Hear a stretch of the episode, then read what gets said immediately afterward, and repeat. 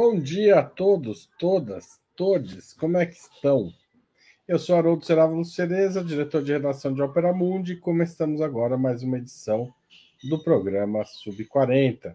Como você sabe, aos sábados, sempre às 11 da manhã, o Sub-40 traz um convidado ou uma convidada que representa uma nova geração de pensadores e realizadores, pessoas de até 40 anos, às vezes um pouco mais, que são referências no mundo do trabalho, do esporte, das leis, da política, da comunicação e da cultura. O entrevistado de hoje é o cineasta e escritor Matheus Borges. Matheus Borges nasceu em Porto Alegre e se formou em audiovisual pela Unicinos. Atualmente é mestrando no programa de pós-graduação em Letras da Universidade Federal do Rio Grande do Sul. Matheus atuou no cinema, foi roteirista de A Colmeia, longa-metragem vencedor de cinco prêmios na edição de 2021 do Festival de Cinema de Gramado. Além disso, as suas histórias já foram publicadas em revistas literárias no Brasil e no exterior, e em 2022 ele lançou seu primeiro romance, Mil Placebos. Para falar de cinema, literatura e política, nós vamos estar aqui na próxima hora conversando com o Matheus. Mas antes disso, eu preciso lembrar vocês o quão importante é apoiar o jornalismo de Ópera Mundi. O jornalismo de Ópera Mundi só se sustenta porque milhares de pessoas contribuem com ele de diferentes formas. Seja através de uma assinatura solidária no site operamundi.com.br barra apoio, seja através, é, seja se tornando membro do canal, membro pagante do nosso canal no YouTube, a terceira e a quarta forma de contribuir com o Opera Mundi é fazer durante a transmissão ao vivo deste programa um super chat ou um super sticker. A quinta forma é se você estiver assistindo um programa gravado, é mandar um valeu demais, também aqui pelo YouTube. E finalmente, você pode a qualquer momento do dia, da noite, da madrugada, mandar um pix. Basta ter acesso à internet entrar no seu aplicativo bancário e digitar a chave de e-mail apoia.operamundi.com.br. A mais eficaz de todas as armas contra as fake news é o jornalismo de qualidade. Só o jornalismo de qualidade coloca a verdade acima de tudo. E esse jornalismo que a Opera Mundi busca oferecer todos os dias, não é só de sábado, depende da sua contribuição. Tá certo? Então, pessoal, vamos apoiar. E, Matheus, seja muito bem-vindo. É uma honra contar com você aqui. Tá sem som, Matheus. Começa prazer, prazer é todo meu. Uh, bom dia, Haroldo. Bom dia a todo mundo que está nos assistindo. E é o José Igor que está cuidando desta transmissão. É, Matheus, a gente sempre começa o programa perguntando que dia você nasceu, onde você nasceu e se você é sub-40 mesmo. Então, conta um pouquinho aí da sua história. Sim, eu nasci no dia 7 de dezembro de 1992, então eu tenho 30 anos de idade. E eu nasci em Porto Alegre, mas uh, a minha família é de uma cidade aqui perto, que é uma cidade chamada Tapes, que é uma cidade do interior uh, no Rio Grande do Sul, que é uma cidade pequenininha, uh, que foi onde eu passei a maior parte da, da minha infância, da minha adolescência. E como é que é a sua vida escolar? Você estudava lá em Tapes, escola pública? Como é que era? Isso, eu passei uh, metade, não, a maior parte da, da, da, minha vida escolar foi, foi escola pública. E aí o, o ensino uh, secundário, né, segundo grau, foi, foi feito no, numa escola uh, particular, ali da região, né, em Tapes. Ah, tá. Você não, não ia para Porto Alegre estudar, era na própria região. Isso, isso. E a quando, quando eu vim, quando eu entrei na, na faculdade, sim, né, que eu, que eu vim para para capital daí, que aí foi, foi onde eu me formei na Unicinos, que é uma universidade privada que fica em São Leopoldo, que é na região metropolitana aqui de Porto Alegre. Pega o trem ali, vai, é isso? Isso, isso mesmo. Tá isso. certo. Mas como é que é? Você era, gostava de cinema, literatura? Como é que foi você vai se tornando um cineasta e escritor? Quando você caiu essa ficha? Foi, foi, foi no, no, no, ensino médio, né? Eu acho que foi quando, pela escola mesmo, e até com o apoio da, da dos professores, uh, eu comecei a, a, produzir alguns filmes ali dentro, em sala de aula e tal, e aí até esses filmes tiveram alguma circulação em alguns festivais uh, no estado e tal. E a partir daí foi crescendo esse interesse, né? A, a ponto de eu depois ter me, uh, me formado em cinema, ter me especializado em, em roteiro e acabei é, enveredando para a área das letras, né? Foi o cinema que te levou para a literatura. É, eu acho que as duas coisas já já estavam bem presentes na, na época. E sempre foi um, uma, mais ou menos uma, uma espécie de, de, de, esse, de interesses que iam se, se alternando mesmo. Então eu tinha períodos, períodos que eu estava muito mais focado em fazer uma coisa, períodos que eu estava focado em fazer outra, né?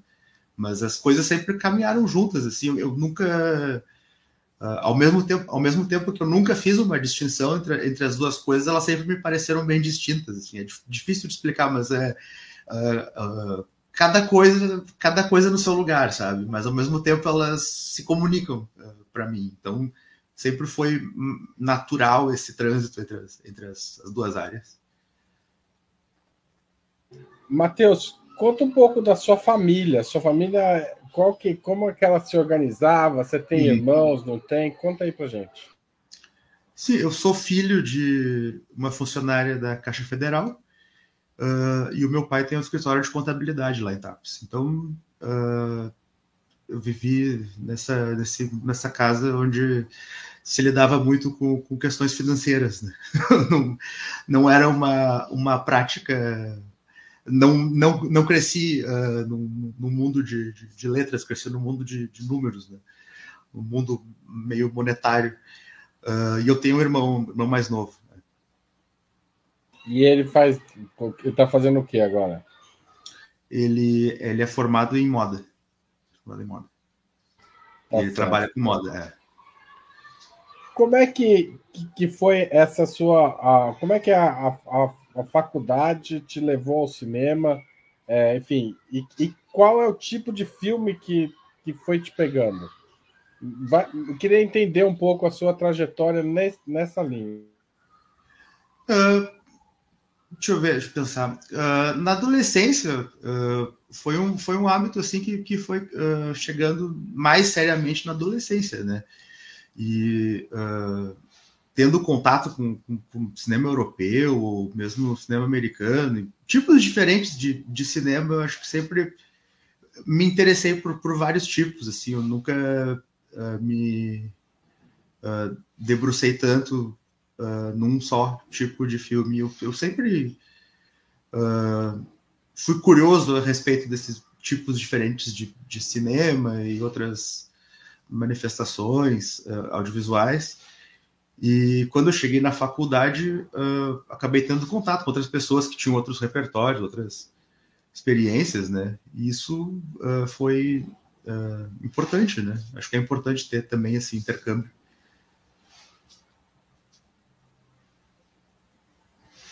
O, eu queria, e, e a colmeia? A, a ideia hum. é sua? Você foi convidado a fazer o roteiro? Como é que surgiu esse filme? Por que, que você acha que ele foi tão rece bem recebido?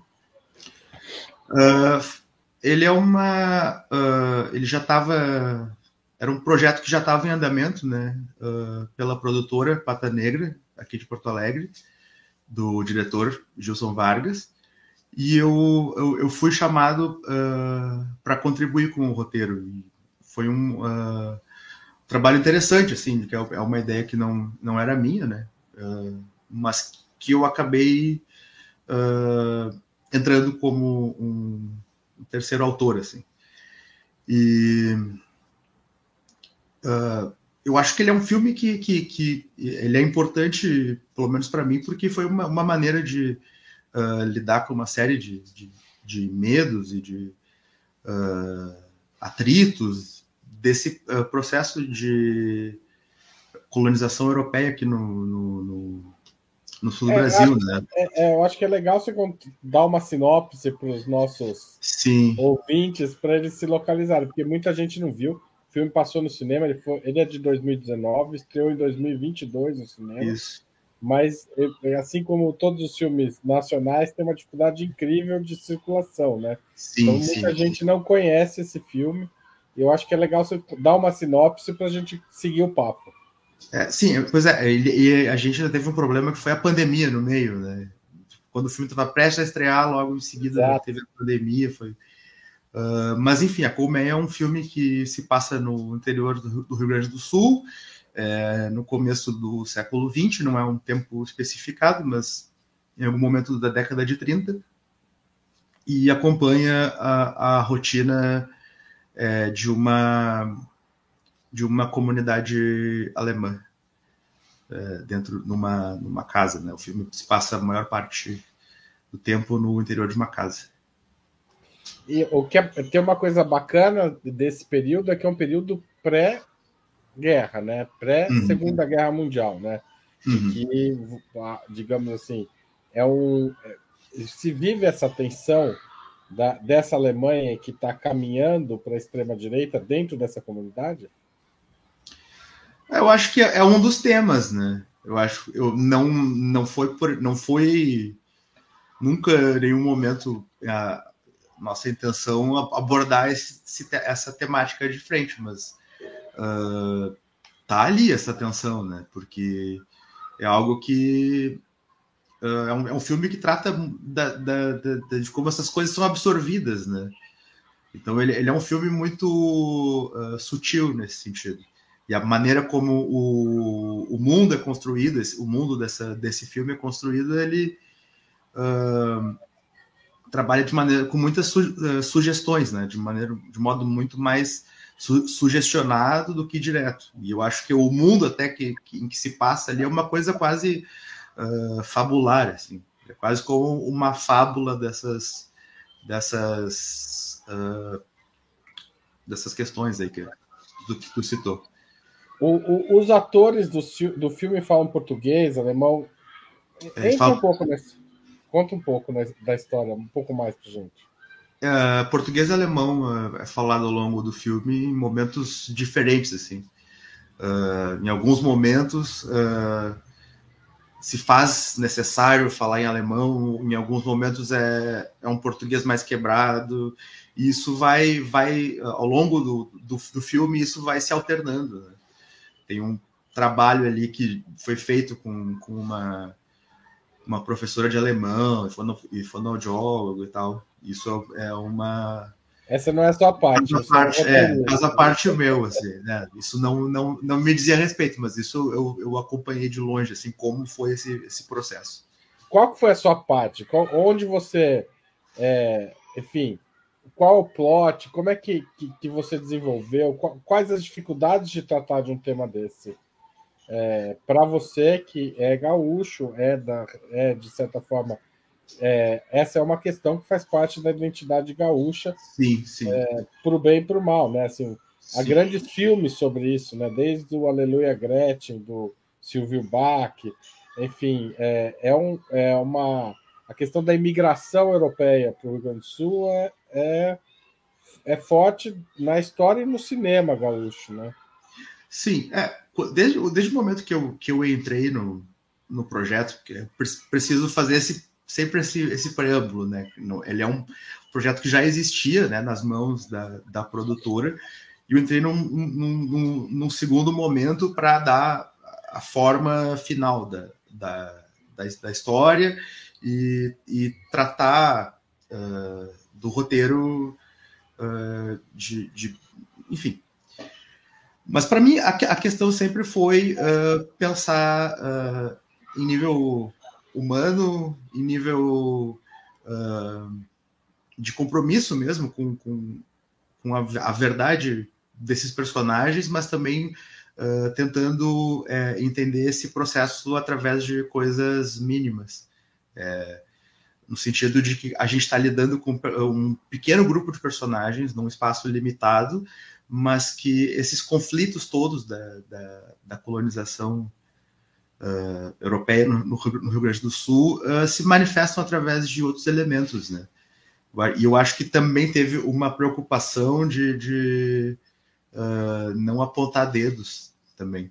Acho que essa, essa sempre foi a, a essa a minha preocupação, no sentido de que a gente precisa observar esse, esse processo como uma, um grande experimento, né? Foi um, um, um a América, a, a constituição da, da, da, da, América foi um grande experimento. Então, como que a gente trata desse, desse grande experimento com oito personagens que é, é quase como se fosse observando oito cobaias, né? Agora, me fala uma coisa. Eu te perguntei, você até agora não respondeu. Por que, que você acha que hum. ele ganhou o prêmio de gramado, foi tão bem recebido? Onde que tá, onde que ele acertou a mão? Eu, muito se deve pelo, pelo, pelo trabalho, pela, pela equipe, né? É uma equipe muito boa. Uh, o Gilson Vargas é um bom diretor que tem aí já seu, uh, alguns anos de, de experiência de estrada é, dirigiu um filme chamado Dromedário no Asfalto, que também é muito bom. Uh, diretor de fotografia é o Bruno Polidoro, que é um, um nome uh, bastante importante do, do, do, cinema do Rio Grande do Sul, como ele é um diretor de fotografia bastante experiente, né? Uh, o elenco também está muito bem, ele tem uma entrega muito forte, assim, e é um filme que, que, que impacta por essas qualidades estéticas conjugadas eh, como numa coisa só, né? Eu acho que é, é, é merecido, assim, que, que, o filme tenha tido uma trajetória boa como teve. Matheus, e o Mil Placebos? Como é que você hum. vai... Como é que é escrever é, ficção, né? É, qual, qual a diferença entre escrever um roteiro e escrever um romance? A diferença, para mim, uh, são muitas as diferenças. Mas talvez a mais fundamental é uh, no roteiro de cinema eu sei quem vai ler. Eu sei quem vai ler um, um, um, roteiro de cinema. Quem vai ler o roteiro de cinema a equipe que vai produzir o filme.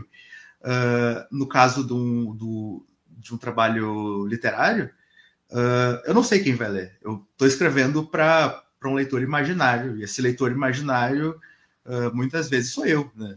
Eu tô, tô escrevendo para as minhas uh, uh, sensibilidades uh, artísticas, sei lá. enquanto um, um, um, roteiro, que é uma ferramenta de trabalho, né, ele tem um, um, uma, uma função muito clara, né? Ele tem que ser objetivo, ele tem que ser claro, ele tem que ser uh, muito explicado. Ele, ele, tem uma, uma função assim quase. É, ele é um, um, relatório de um filme que vai ser feito, né? Uh, e, e no roteiro de cinema tu, tu, trabalha com dois tipos de, de comunicação, né? Uma comunicação visual e uma comunicação uh, auditiva, né? Então são palavras e uh, sons, né? Palavras faladas, sons e imagens.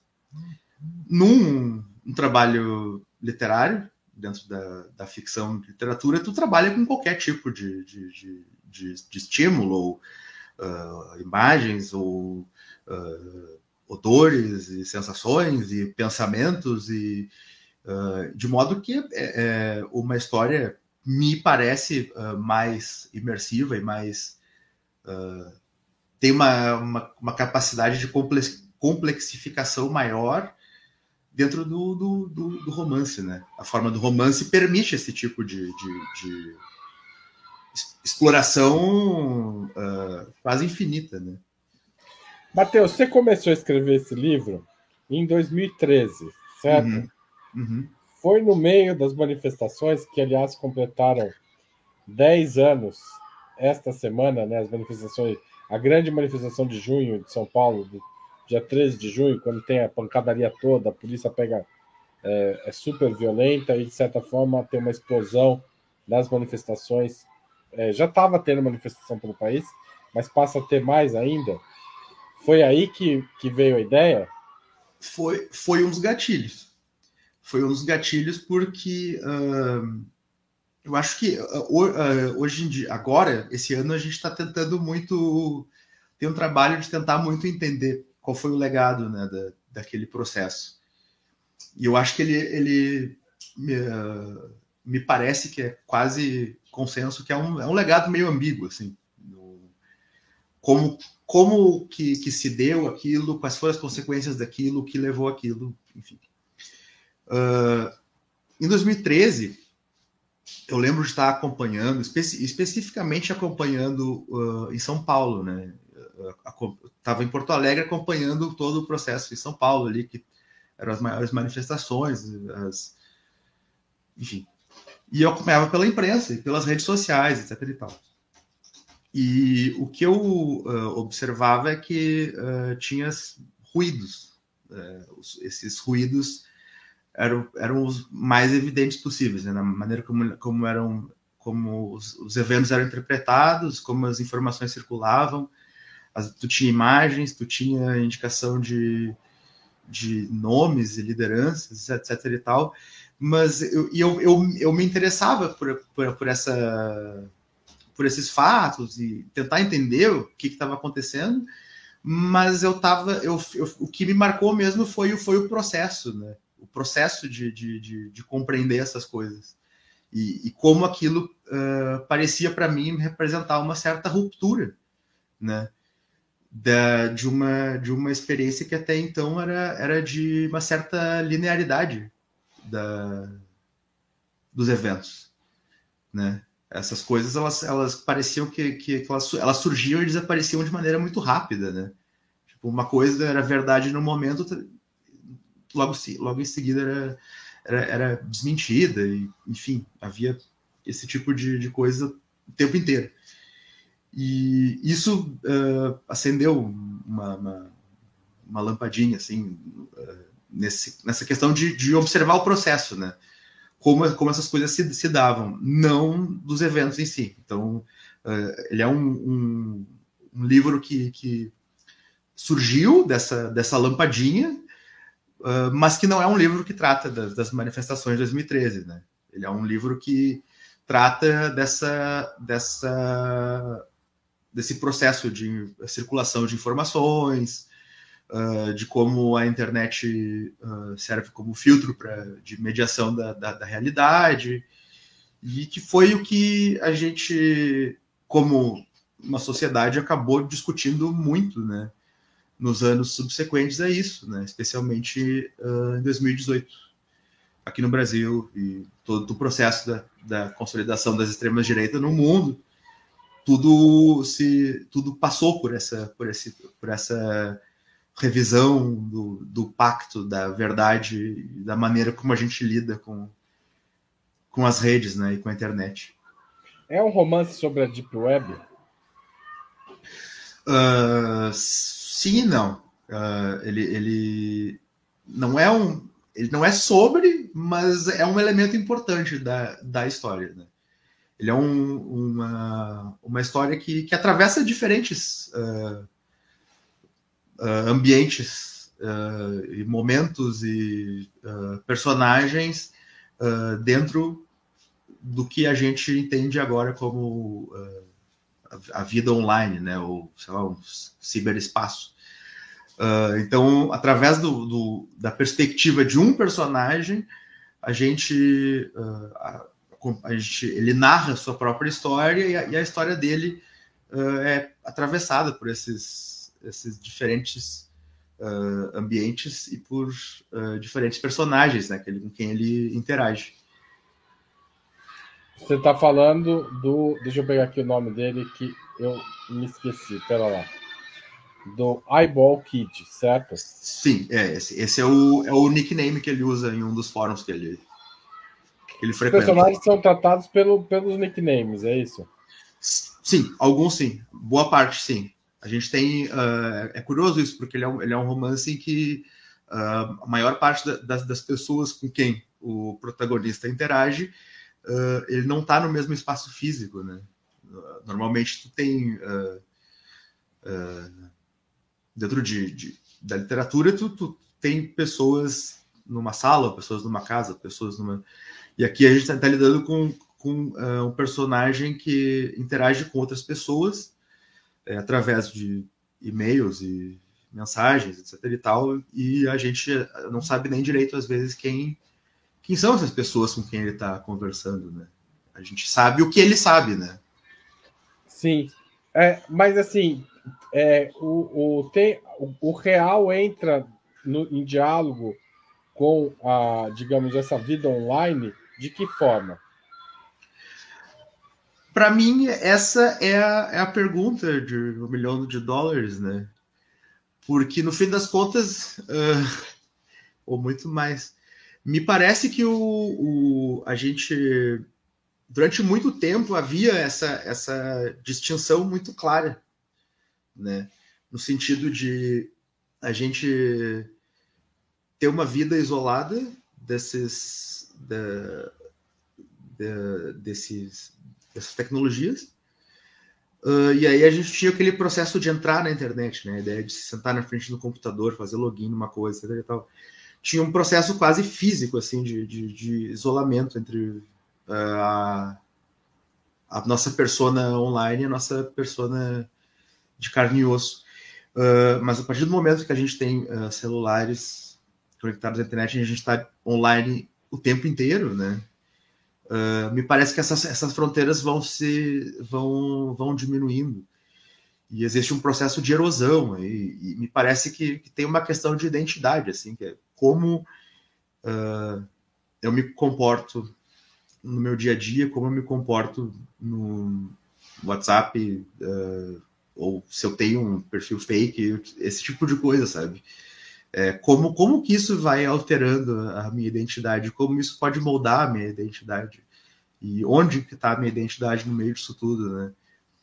Uh, acho que tam, também tem passa pelo pelo um pouco uh, passou por isso também um pouco a nossa uh, compreensão do de como o debate político foi alterado no Brasil, né? Uh, a gente vem de duas eleições aí que, que, que, que foram muito contaminadas por essa, por essa erosão das, das identidades no, no, no, no online, né? Você acha que de, de, alguma forma 2013 já apontava nessa direção dessa erosão? Ou seja, a vida online já estava ficando quase tão importante quanto a tua vida presencial? Eu acho que sim. Eu acho que sim. Uh, e eu acho que o, o, o, a sacada foi. A sacada não, mas a, o grande salto assim foi, foi esse momento de. de... Porque eu, eu, lembro que em 2013, 13 para 14, uh, eu lembro de que uh, tinha um, um, um, movimento de exaustão muito grande já com as, com as redes, assim, pelo menos no meu círculo social, e eu, eu lembro de conversar bastante assim, com as pessoas sobre, sobre isso. E a partir das, das redes, uh, eu acabei entrando em outros temas também, né? Outros temas da, da, da, da internet e de, da, das, de outras tecnologias de informação. Mas eu acho que ali, pelo menos, foi um se não foi um, um momento de, de ruptura, foi pelo menos um momento que acendeu um alerta, assim, de a gente estar tá lidando com alguma coisa que a gente não entende direito, sabe? Eu, eu acho que muito por muito tempo a, a, a, nossa relação com, com essas tecnologias é um pouco isso, né? É assim com, com, com a internet, com as redes, é assim com a inteligência artificial, é assim com. É, tipo, tem esse processo, eu... esse processo de a gente não sabe direito com o que a gente está lidando, mas a gente vai chegar em algum lugar, né? Eu ia te, te perguntar isso, porque se 2013 foi o ano das manifestações, 2023 é o ano em que a inteligência artificial deixou de ser, digamos, uma ferramenta de empresas, uma uhum. experiência de cientistas e virou parte do cotidiano de muita gente, inclusive estudantes, professores, alunos, é, imagino que inclusive roteiristas. Né? Em alguns lugares, sim. É. é. Como é que a inteligência artificial chega para você, escritor e roteirista? Você está assustado ou você está esperançoso? Você acha que ela hackeou o sistema da, da humanidade, que é o título de um artigo é, publicado né, pela, pela Economist, é, do Yuval Noah Harari, né, que fala isso, autor do Sapiens e de Homo Deus, ou ela é, digamos, é, o fim de, do que o, o Marx chamava de pré-história da humanidade, ou seja, agora a gente vai realmente ter que imaginar um jeito de viver trabalhando muito menos, porque senão ninguém vai ter, se as pessoas dependerem da apenas do trabalho para sobreviver, teremos a maior parte das pessoas não terão trabalho. O que, que você acha? Tem, tem um meio termo entre esses dois espaços? Eu, eu vou te dizer que uh, até agora eu não tive grandes emoções despertadas pela experiência que a gente tem com que a gente chama de inteligência, inteligência artificial, até porque me parece que a gente não está lidando com uma inteligência artificial plena, né? A gente está lidando com algoritmos que fazem uma, uma recombinação de informações, né? A gente não está lidando com, com, uma inteligência de fato, a gente está lidando com uma, um processo combinatório assim, de dados que são recolhidos da, da internet. Então eu, eu, não, eu não fico, eu não tenho medo da, do que, que pode vir assim, porque, porque eu acho que também, no fim das contas, o que se mostrou até agora por mais que seja impressionante às vezes, e eu, eu acho que tem coisas que são impressionantes, eu acho que se uma pessoa que, é, que já é impressionável tem contato com esse tipo de coisa, uh, talvez fique admirável, admirada com isso, uh, mas uh, no fim das contas sempre recai num, na mediação do, do, humano, né? Eu não acho que, que, que por exemplo, na literatura existe chance de, de, de uma, um processo combinatório de, de algoritmo é, substituir a experiência humana, né? O Matheus, então, tipo, inteligência artificial você vai ficar em cima do muro agora, nessa, nessa pergunta. Não, não, eu não, não fico em cima do muro, assim, eu, tipo, eu, eu tô esperando a inteligência artificial. Eu ainda não, vi não é inteligente ainda. Não, eu acho que não. Eu acho, acho que a inteligência artificial. Mas eu, eu, vou... eu acho. Pode falar. Pode quando, a gente, quando, quando, a gente fala assim, inteligência artificial, o que a gente está falando é tipo um, uh, uh, um, algoritmos que pegam informação da, da, da, internet e reorganizam. Ou que encontram coisas, sabe? Então, e tem uma capacidade de, de, de, de interagir com, com, com, com um humano imitando o, a fala, né? imitando ali o, um, um chat. Então, eu não, eu não, eu não, não, não, me parece assim que, que, que isso tenha grande consequência para o trabalho de criação uh, dentro da na, na, na, na literatura. Mas eu, eu vou provocar um pouco mais a discussão. Eu acho que é, tudo bem, a gente tem avanços aí com o chat GPT e assemelhados, é, mas é, ela não pode ter um efeito para os criadores de textos. Né? Estou pensando tanto no escritor uhum. romancista quanto, e talvez até principalmente no roteirista, um efeito que, por exemplo, a planilha Excel tem para os contadores, né? Tipo, seu pai, é, imagino que teve que mudar totalmente o jeito de trabalhar quando ele precisou usar a planilha Excel e ele é capaz de fazer muito mais é, relatórios e contas graças a essa planilha. É, o Chat GPT não pode fazer isso com os escritores, com os, é, os roteiristas? Não, em algum nível ele está fazendo isso, né? Mas é uma, é um, mas também é, um, é guarda-se guarda-se as proporções, né? Eu acho que tipo ele, um, um chat GPT não, não cria, né? o chat GPT ele, ele reorganiza informações e repassa é, essas planilha Excel, a planilha Excel cria? Exatamente.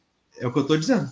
O que eu, e o que eu estou dizendo é que, tipo, uh, existe esse, essa, essa chance de que ele pode, sim, oferecer alguma ferramenta e auxiliar esse tipo de coisa, mas também eu, eu, eu vejo como uma, uma, uma, uma quase como tirando o, a, a, a, alegria da descoberta, sabe? Acho que às vezes me, me parece que boa parte do processo de, de se escrever um, um, uma história é, é, se colocar numa posição em que tu não sabe para que lado tu vai. Uh, e a alegria da descoberta está em encontrar a solução para esse problema. Se tu uh, terceiriza isso, joga no chat GPT, assim, também qual é o, uh, o qual é a, essa alegria da descoberta, sabe? Qual é a, a, o, a importância do, do teu processo de criação, sabe? Entendi. Então, você tem medo, digamos que assim, se tem um problema, é tirar o prazer de fazer o que você faz. No âmbito individual, sim. Mas assim, eu, eu não tenho medo da tecnologia em si. O que eu tenho medo, talvez, é de como essa tecnologia pode ser cooptada pelas classes dominantes para uh, uh, subvalorizar o, o, trabalho de quem uh, lida com isso, né? como acho que é mais evidente isso, por exemplo, agora no com artistas visuais, né?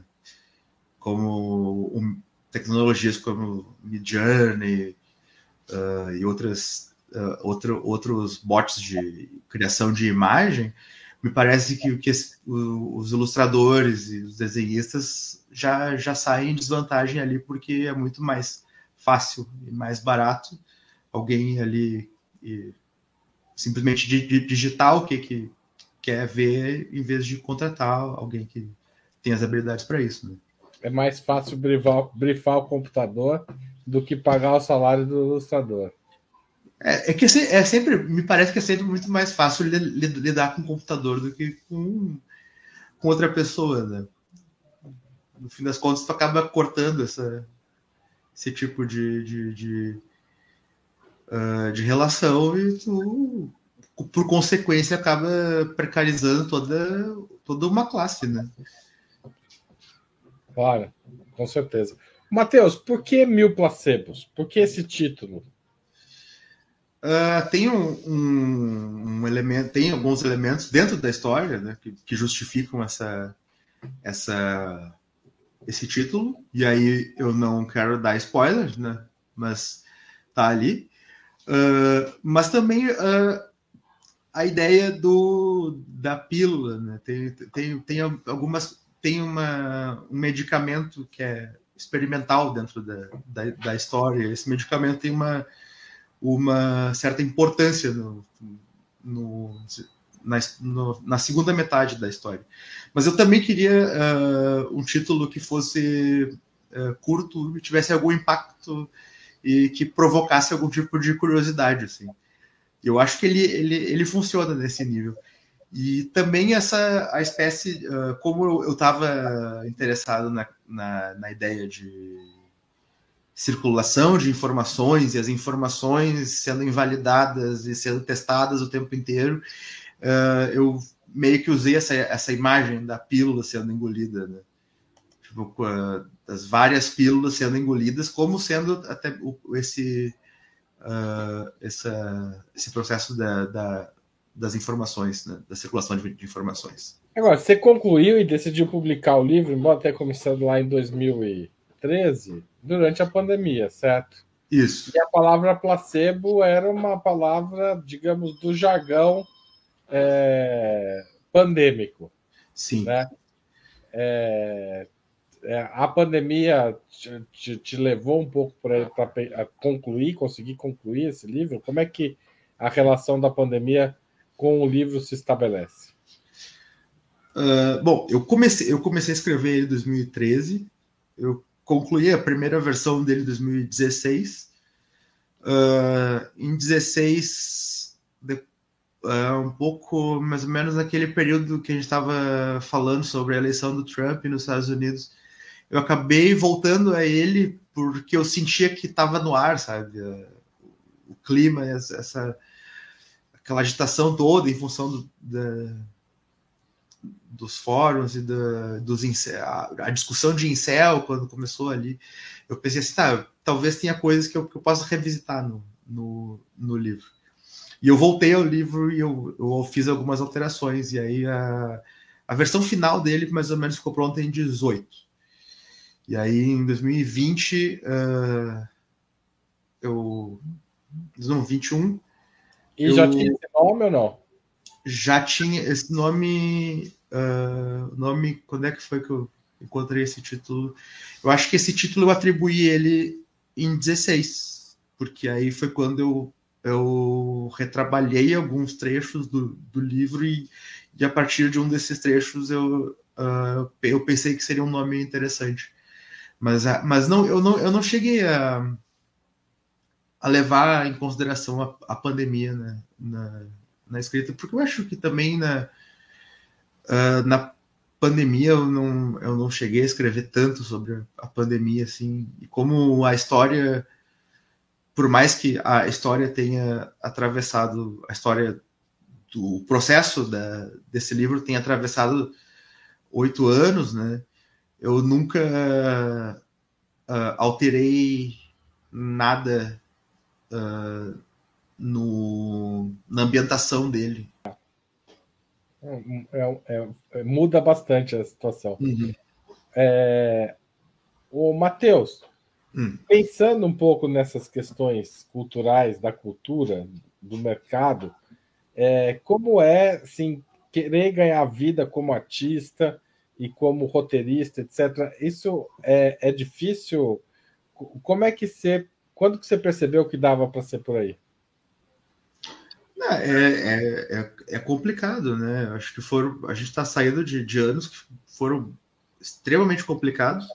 Eu acho que até, inclusive, tem, tem, tem um grau de, de, experiência pessoal, assim, porque uh, minha formação toda se deu uh, naquele momento dos anos 2010, em que estava ocorrendo um fortalecimento do setor cultural, do, do, do muito do, do, cinema também. É, tinha umas perspectivas de mercado muito boas, né? Uh, 2011, 12, uh, enfim, a gente sabe o que aconteceu depois. Uh, e piorou e, e é, não, não é uma algo assim que, uh, que, que, que, foi facilitado com, com, o processo que a gente passou assim. Mas uh, é o que, mas a gente, é o que eu faço, né? Então uh, a gente se adapta, eu acho, no fim das contas. Mas a, a, as perspectivas agora me parecem são um pouco mais otimistas do que, do que há um tempo atrás. Dá, tá, tá dando para voltar a ser otimista, você acha? Ah, eu, eu acho, eu, eu acho, eu sou, eu sou cauteloso, né? Então, mas eu, mas eu, mas eu, eu, eu gosto de acreditar que sim com cautela, mas, mas sim, né? A gente não pode também baixar a guarda, né? Tá certo. É... Do ponto de vista cultural, você tem acompanhado as políticas do governo, por falar nisso, para o setor do audiovisual e para outras áreas? Você tem. Tenho acompanhado por cima, assim. Até porque nesse momento eu não, eu não tô tão antenado no. Uh, em produção é, de, de, cinema, né? Não estou tão antenado no, no, no, mercado cinematográfico por eu estar muito inserido agora no, no, no processo de divulgação e, do livro e eu estar mais circulando uh, pela literatura, né? Ô, ô Matheus, uma última pergunta aí sobre literatura gaúcha. O Rio Grande do Sul tem, tem é, enfim, tem uma tradição é, de literatura de literária muito forte, né? Uhum. É, e alguns dos escritores contemporâneos mais festejados são gaúchos, né? Se eu pensar Jefferson Tenório, o, o outro. Ah, meu Deus, encontrei ele outro dia aqui em São Paulo. Me ajudem.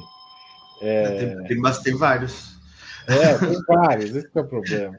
A gente passou aqui pelo Sub-40, Jefferson Tenório passou e José uhum. Faleiro também passou. Sim, sim, o Faleiro. Ah, são dois escritores gaúchos contemporâneos. O Daniel Galera é da minha geração, quer dizer, ele era um pouco mais novo que eu, novo que eu, mas na minha vida profissional ele aparece lá como jornalista em 2000, uhum. né? é, e se torna um escritor conhecido nacionalmente. É, que que é, e ao mesmo tempo tem escritas muito diferentes, né? Assim, uhum. Desde a literatura histórica, né, do Luiz Antônio Assis Brasil, por exemplo, uma coisa mais crônica da Marta Medeiros, né, que também uhum. foi uma, uma escritora que se nacionalizou. É, o que, que tem o que, que tem de comum no, no mundo gaúcho, além de um mercado editorial forte do ponto de vista regional? Boa pergunta. Uh, não sei. Uh, não sei, não sei dizer. Eu acho que tipo tem uma, uma certa uh, talvez um favorecimento, uma claro favorecimento econômico. Acho que tanto do mercado editorial quanto da, da cidade de Porto Alegre. Talvez a, a tradição acaba a própria tradição acaba criando essa ideia do, do, Rio Grande do Sul como um polo literário e eu acho que também a, a formação né a, a, todos esses escritores que tu citou pelo menos boa parte deles é, tem algum uh, interesse em formar outros escritores, né? O Assis uhum. Brasil, o Assis Brasil mais do que qualquer um, né? Que ele Sim. tem uma oficina literária que é bem tradicional aqui e tal. Mas eu não sei, eu não sei, eu não Você sei te dizer. Ela ou não? Sim, sim, sim. Sou, sou, sou egresso da, da, da oficina do Assis Brasil. Mas eu, eu realmente eu, eu, não sei dizer assim uh, por que, qual é o lance do, do Rio Grande do Sul, assim. Eu sei que às vezes é, é, é, é curioso de lidar com essa com essa tra tradição, assim, porque tu não às, às vezes parece que, que, que, Porto Alegre já está algo como uma cidade uh, saturada de representações literárias, etc. E tal, tu acaba combatendo uh, isso mentalmente, assim, mas eu realmente eu não sei dizer assim, qual é a, a questão central que unifica tudo isso. Bom, tá certo. Então, a gente está chegando ao final. Queria. O Igor, é, José Igor, coloca na tela de novo Mil Placebos, da editora. É, como é que é o nome da editora? É de São Paulo, editora, né? Isso, o Boro Lopes. O Boro, o Boro Lopes, é isso? Isso, isso mesmo. Muito bem. Então, é, esse é o livro do Matheus Borges. Quem ainda não conhece, procura aí nas redes, vai encontrar. Matheus, a gente sempre termina aqui o Sub-40 com um questionário. Posso uhum. começar? Sim, sim, por favor. Tá certo. Então vamos lá. A primeira pergunta é, é prato preferido? Sim, é churrasco, eu acho. Não me surpreende. Por que será? Eu, eu, é, é, é uma. Não sei, eu tenho, eu tenho um apego grande à ideia do churrasco, assim. É porque o meu pai é um bom assador, então. Seu pai é um bom assador. É. Tá certo. E, e, e cerveja, cachaça ou vinho? Ah, no inverno é vinho. Então nós estamos no inverno, você está tomando vinho, então. Tomando vinho, é, exatamente. Tá certo. Esporte favorito? Não, não acompanho esportes. Não tenho essa. Não é a sua praia. Não. Então você também não tem time de futebol. Uh, escapo sempre das questões de Grêmio e Inter. Não, não, não tenho. Não, mas tem outros times do Rio Grande do Sul. Qual? Brasil de Pelotas. De Pelotas, tem Juventude, Caxias. Juventude de Caxias. É. Dá para escapar, mas não é por aí o seu caminho. Você escapa mesmo do futebol escapa, não, não, não acompanho mesmo futebol. Quer dizer, eu, tipo, eu, eu, é, é, difícil não acompanhar na, no dia a dia, assim, eu acabo ouvindo falar, mas não é uma coisa que desperta meu, meu interesse. Assim. E nem jogar, você nunca jogou também? Não, nunca joguei. Tá certo. É, passatempo, então vamos para a próxima questão. Uh, passatempo eu jogo Pokémon. Pokémon. Jogo Pokémon. Você é um caçador de Pokémon. Sou um caçador de Pokémon. Gosto. Livro inesquecível. Uh, High Rise do Ballard. Do... Esse mesmo. Por quê? Uh, porque uh, eu gosto da loucura desse livro. Eu gosto da, da do, do grau de, de, de, ousadia do Ballard tentar narrar a vida num arranha-céus e descrever isso como um processo de extrema uh, barbárie que vai se intensificando uh, quase que do nada. Assim. Eu, eu, eu, acho que eu acho um livro extraordinário. Muito bem. Música preferida? Uh, tenho ouvido bastante Leonard Cohen ultimamente. Tá certo. E filme marcante? Uh, que eu vi por último, uh, o Master Gardener, do Paul Schrader.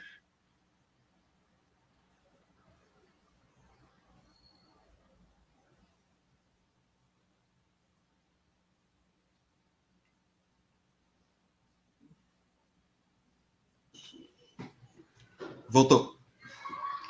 Então vamos voltar aqui pro é, filme marcante. Uh, que eu vi recentemente Master Gardener, do Paul Schrader, que é um filme muito uh, tocante a partir do, dos temas que ele trata. Uh, um filme que trata de violência e redenção. Muito bonito. É, por falar em filme, dá para assistir a colmeia onde? Dá para assistir em algum lugar? Assim, uh, tá em alguma plataforma atualmente? Não? Eu tenho a impressão de que isso está sendo tratado pela distribuidora, mas ainda mas eu não estou por dentro da conversa, então, então não tenho essas informações agora. Isso. Eu já sobe. Ídolo político. Uh, eu, eu, esse eu vou, eu vou ter que fazer uma, uma, uma divisão, assim, mas pro, é, parcialmente o Lula e parcialmente o Brizola. Eu, eu não, não vou cair, cair mas, mas o Brizola talvez por, por proximidade da, da figura política dele, assim. Mas é, eu fico entre, entre o Lula e o Brizola sempre. Tá certo. Já, então, a, a, eleição que você queria ter votado, chegou a votar em 1998? Não, não, eu, eu, todo o programa é sobre 40, né? Não, não, não tá. Não, é verdade, não eu fiz a conta errada aqui. não, uh, mas sim, aquilo ali foi, foi a chapa dos sonhos, né? Você, quiser, você queria ter votado em 1998, então. Queria ter votado em 98. Queria ter votado em 98. Lula presidente, Brizola vice. Sim, é, eu, eu, inclusive eu, eu tenho, eu, te, eu, escrevi um conto faz uns dois anos que é um conto que uh, que os personagens eles se, se voltam essa para essa eleição assim. Uh, são personagens que tentam entrar em uh, em contato com o espírito do Leonel Brizola. E cada um deles tem, tem um objeto que, que, que pode possibilitar em, uh, facilitar uh, o contato com a, com a alma do Brizola, assim. E um deles tem a, um deles tem o Santinho. Da, da tá publicado da... isso ou não? Ainda não? Ele saiu num, num, uh, numa coletânea que foi publicada independente, mas só em formato e-book. Uh, mas não, além disso, não, não saiu em lugar nenhum. Você não lembra o nome da coletânea? O nome da coletânea é Vigílias, Histórias de uma Noite. Ela... Vigílias, Histórias de uma Noite. Isso, então, pessoal, tá... quiser procurar Vigílias, História de uma Noite. Tá na, na Amazon. Tá na Amazon. Isso. E, finalmente, evento histórico do qual gostaria de ter participado. Ah, deixa eu pensar. Bom, aí eu vou ter que botar legalidade, mas Pode não sei. Ser, não sei, nível, nível brasileiro, Uh, e nível mundial, eu não sei. Acho que o, o, o, evento histórico que eu gostaria de ter participado ainda não aconteceu. Tá certo. Matheus, muito obrigado por essa hora de entrevista. Espero que a Colmeia esteja disponível aí em alguma plataforma o mais rápido possível. O livro Mil Placebos podem procurar por aí no site da editora, no site da Amazon ou em qualquer outra e encomendar em livraria. Pessoal, é super importante. Você chega na livraria e fala assim: tem o livro Mil Placebos, e a pessoa fala, não tem. Você não deve virar as costas e reclamar nem com o autor, nem com o editor. Peça para a livraria encomendar, porque quando ela encomenda um seu, ela encomenda outro para outras pessoas. Então, valorizem a livraria, valorizem a livraria de rua, principalmente, a livraria física, e faça isso. Encomende o livro, espera uma semana, duas, às vezes três. O livro vai chegar, você vai ler, e outras pessoas que procurarem aquela livraria vão encontrar o livro, tá certo? E, exatamente. E eu, eu também eu, eu, tenho eu tenho exemplares que eu, que eu quem quiser comprar autografado também eu tenho só me chamar nas, nas redes. Procura aí, Matheus Borges, escritor nas redes, qual é o seu arroba? Seu, é, seu nickname? É, é Matheus Medeborg. Medeborg. Matheus Medeborg. Isso. Vamos, vamos tentar colocar aqui, vamos ver. Escreve aí no chat pra gente. Deixa eu ver. Consegue escrever? Tá no celular. Eu tô aqui.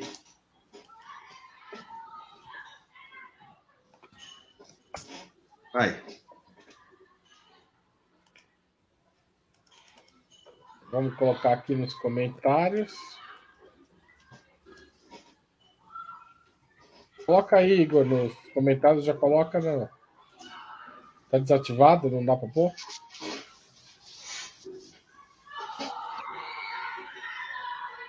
Não dá.